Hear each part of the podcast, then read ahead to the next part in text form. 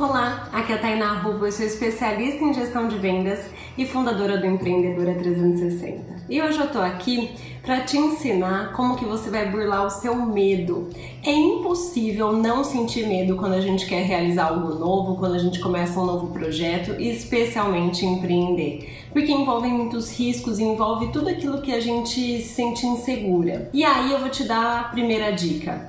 Pare e faça um exercício de se tudo desse errado, qual é a pior possibilidade? Se tudo aquilo que você teme acontecesse, o que você faria? Pega e anota tudo isso. Se você empreender, às vezes o seu medo de empreender não administrar bem o dinheiro, é ir à falência, enfim, não sei. Coloca tudo que você quer lá que você acha que pode acontecer. E aí você vai criar uma ação para cada coisa, para se prevenir de cada coisa. Assim você consegue sentir o seu coração mais calmo e de repente até enxergar que aquilo que você pensava que seria uma tragédia nem seria tão ruim assim. Você pode sempre levantar e persistir, levantar e aprender algo novo para corrigir as falhas.